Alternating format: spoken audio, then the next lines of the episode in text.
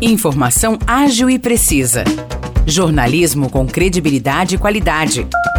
92 News. 92 News. O podcast do Jornal da 92. Fala pessoal, tá no ar mais um episódio do 92 News. Oi Morrice, tudo bem com você? Vamos lá então, Nicolas, para mais um episódio. Vamos começar falando da Unify, que recebeu uma nota 4 no Índice Geral de Cursos, o IGC, o índice feito pelo Ministério da Educação. Isso coloca a Unify como a melhor instituição de ensino superior do Brasil entre os centros universitários públicos municipais. É isso, Morrice. Esse índice foi calculado a partir dos resultados do ENAD, que é um exame aplicado entre os alunos e também de outros dados oficiais. Entre os centros universitários municipais do Brasil, a Unify foi a única que recebeu nota 4, num máximo de 5.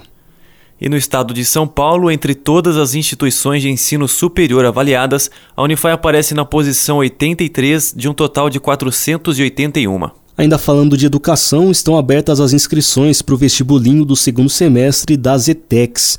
Na região, ao todo, são 320 vagas disponíveis.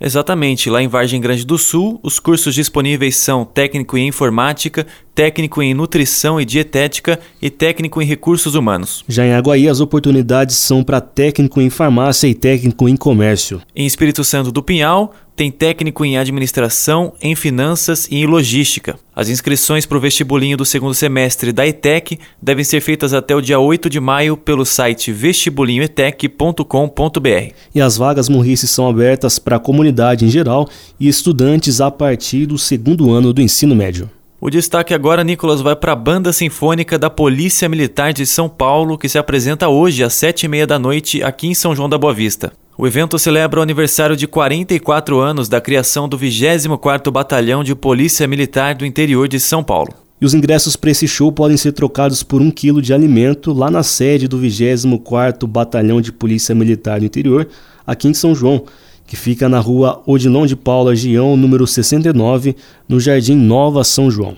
Se você preferir, é possível também trocar ainda hoje no próprio Teatro Municipal aqui de São João até o limite da capacidade do espaço estourar, que é de um total de 700 pessoas. E a Prefeitura de São João abriu a licitação para a IAPIC 2023. A gente recebeu no Jornal da 92 o diretor de comunicação da Prefeitura, Ediene Zara, e ele deu mais detalhes sobre o processo e também divulgou que a IAPIC desse ano acontece entre os dias 7 e 16 de julho. Para conferir a entrevista na íntegra, é só escutar nosso jornal que está disponível no Facebook da 92FM São João e também para mais informações, olhar nosso site lá 92fmsãojoão.com.br. Obrigadão, pessoal, até mais. Um abraço a todos e até a próxima edição.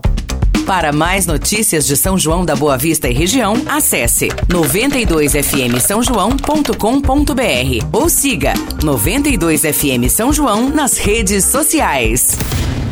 92